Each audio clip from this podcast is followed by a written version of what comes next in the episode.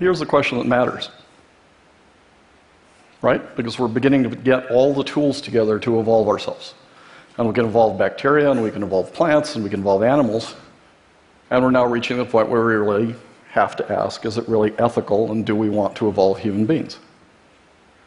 As you're thinking about that, let me talk about that in the context of prosthetics prosthetics past, present, future.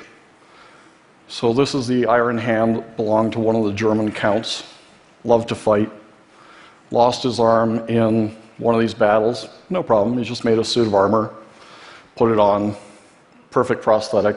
That's where the concept of ruling with an iron fist comes from. And of course, these prosthetics have been getting more and more useful, more and more modern. You can hold soft boiled eggs, you can have all types of controls. And as you're thinking about that, there are wonderful people like Hugh Herr who've been building absolutely extraordinary prosthetics. So the wonderful Aimee Mullins will go out and say, How tall do I want to be tonight? Or he will say, What type of cliff do I want to climb? Or does somebody want to run a marathon or does somebody want a ballroom dance? And as you adapt these things, the interesting thing about prosthetics is they've been coming inside the body. So these external prosthetics have now become artificial knees, they've become artificial hips, and then they've evolved further to become not just nice to have, but essential to have. So when you're talking about a heart pacemaker as a prosthetic, you're talking about something that isn't just, I'm missing my leg, it's if I don't have this, I can die. And at that point, a prosthetic becomes a symbiotic relationship with the human body.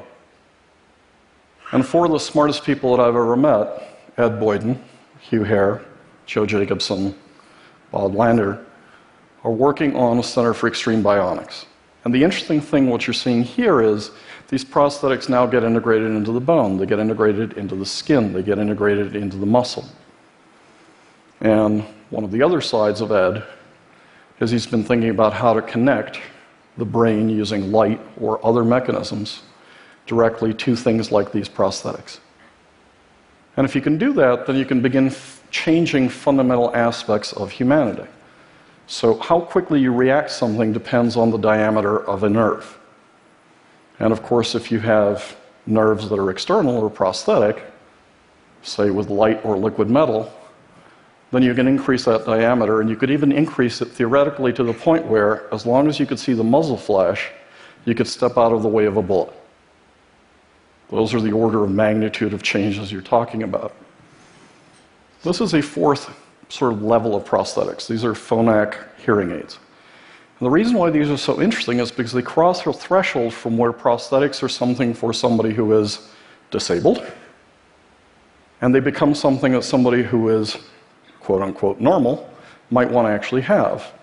Because what this prosthetic does, which is really interesting, is not only does it help you hear, you can focus your hearing. So you can hear the conversation going on over there. You can have super hearing. You can have hearing in 360 degrees. You can have white noise. You can record. And oh, by the way, they also put a phone into this. So this functions as your hearing aid and also as your phone. And at that point, somebody might actually want to have a prosthetic voluntarily. All these thousands of loosely connected little pieces are coming together. And it's about time we ask the question how do we want to evolve human beings over the next century or two? And for that, we turn to a great philosopher who was a very smart man despite being a Yankee fan. and Yogi Berra used to say, of course, that it's very tough to make predictions, especially about the future. So instead of making a prediction about the future to begin with, let's take what's happening in the present with people like Tony Atala, who is redesigning 30 some odd organs. And maybe the ultimate prosthetic isn't having something external titanium, maybe the ultimate prosthetic is take your own gene code, remake your own body parts. Because that's a whole lot more effective than any kind of a prosthetic. But while you're at it, then you can take the work of Craig Venter and Ham Smith, and one of the things that we've been doing is trying to figure out how to reprogram cells. And if you can reprogram a cell, then you can change the cells in those organs. So if you can change the cells in those organs, maybe you make those organs more radiation resistant, maybe you make them absorb more oxygen, maybe you make them more efficient to filter out stuff that you don't want in your body. And over the last few weeks, George Church has been in the news a lot because he's been talking about taking one of these programmable cells and inserting an entire human genome into that cell. And once you can insert an entire human genome into a cell, then you begin to ask the question would you want to enhance any of that genome? Do you want to enhance a human body? How would you want to enhance a human body? Where is it ethical to enhance a human body, and where is it not ethical to enhance a human body? And all of a sudden, what we're doing is we've got this multidimensional chessboard where we can change the human genetics by using viruses to attack things like AIDS. Or we can change the gene code through gene therapy to do away with some of the hereditary diseases. Or we can change the environment and change the expression of those genes in the epigenome and pass that on to the next generations. And all of a sudden, it's not just one little bit, it's all these stacked little bits that allow you to take little portions of it until all the portions coming together leads you to something that's very different. And a lot of people are very scared by this stuff. And it does sound scary. And there are risks to this stuff. So, why in the world would you ever want to do this stuff? Why would we really want to alter the human body in a fundamental way? The answer lies in part with Lord Rees, Astronomer Royal of Great Britain. And one of his favorite sayings is the universe is 100% malevolent. So, what does that mean? It means if you take any one of your bodies at random, drop it anywhere in the universe, drop it in space, you die. Drop it on the sun, you die. Drop it on the surface of Mercury, you die. Drop it near a supernova, you die. But fortunately, it's only about 80% effective. So, as a great physicist once said, there's these little upstream eddies of biology that create order in this rapid torrent of entropy. So, as the universe dissipates energy, there's these upstream eddies that create biological order. Now, the problem with eddies is they tend to disappear, they shift, they move in rivers. And because of that, when an eddy shifts, when the Earth becomes a snowball, when the Earth becomes very hot, when the Earth gets hit by an asteroid, when you have supervolcanoes, when you've got solar flares, when you have potentially extinction level events like the next election, then all of a sudden, you can have periodic extinctions. And by the way, that's happened five times on Earth, and therefore it is very likely that the human species on Earth is going to go extinct someday. Not next week, not next month, maybe in November, but maybe 10,000 years after that.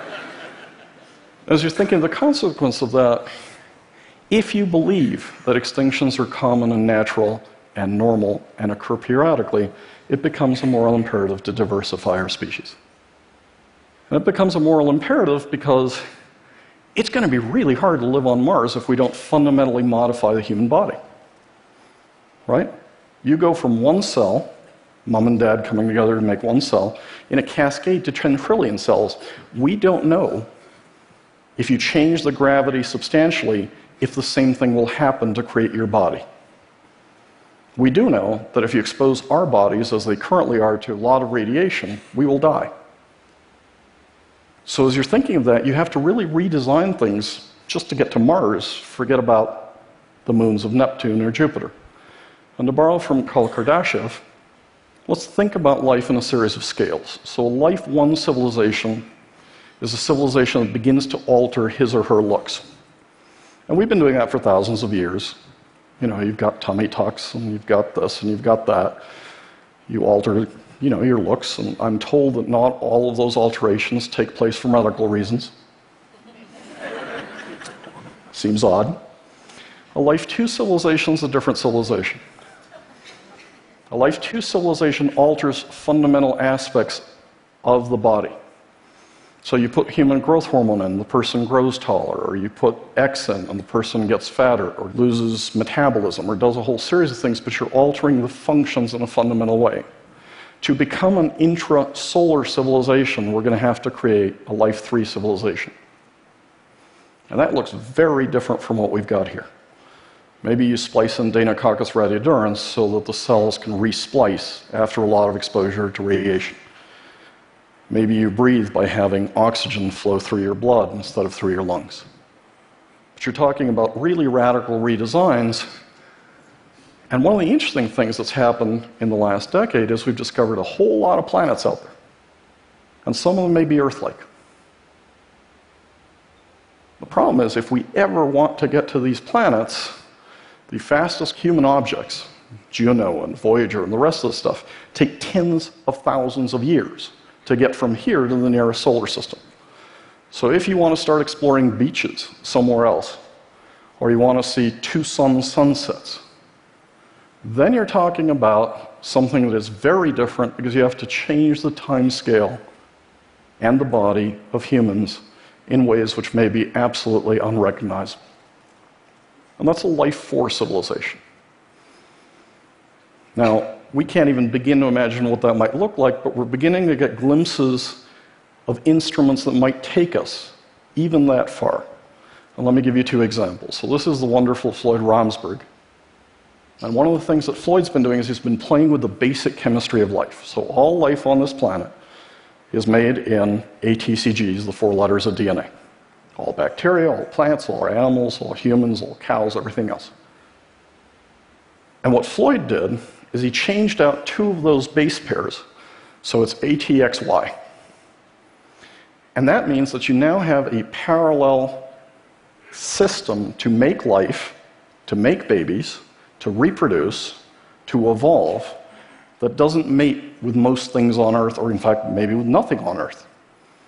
Maybe you make plants that are immune to all bacteria, maybe you make plants that are immune to all viruses. But why is that so interesting? It means that we are not a unique solution.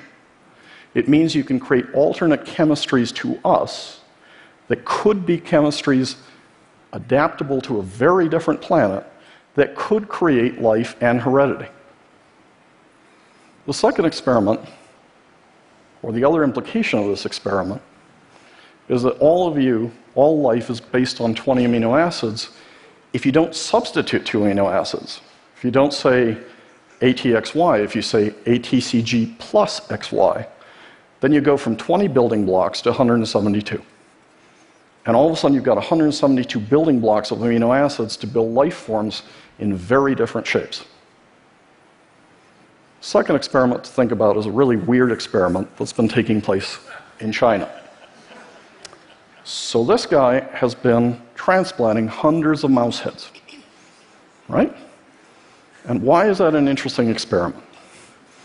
Well, think of the first heart transplants. One of the things they used to do is they used to bring in the wife or the daughter of the donor so the donee could tell the doctors do you recognize this person? Do you love this person? Do you feel anything for this person?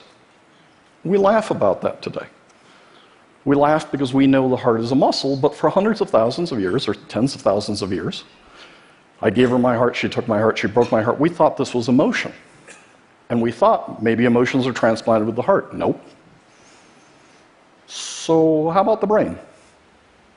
Two possible outcomes to this experiment. If you can get a mouse that is functional, then you can see is the new brain a blank slate? And boy, does that have implications. Second option the new mouse recognizes Minnie Mouse. The new mouse remembers what it's afraid of, remembers how to navigate the maze, and if that is true, then you can transplant memory and consciousness. And then the really interesting question is if you can transplant this, is the only input output mechanism this down here? Or could you transplant that consciousness into something that would be very different, that would last in space, that would last tens of thousands of years, that would be a completely redesigned body that could hold consciousness for a long, long period of time? And let's come back to the first question why would you ever want to do that? Well, I'll tell you why. Because this is the ultimate selfie. this is taken from six billion miles away, and that's Earth. And that's all of us. And if that little thing goes, all of humanity goes. And the reason why you want to alter the human body is because you eventually want a picture that says, that's us, and that's us, and that's us, because that's the way humanity survives long term extinction. And that's the reason why it turns out it's actually unethical not to evolve the human body, even though it can be scary, even though it can be challenging. But it's what's going to allow us to explore, live, and get to places we can't even dream of today, but which our great, great, great, great grandchildren might someday. Thank you very much.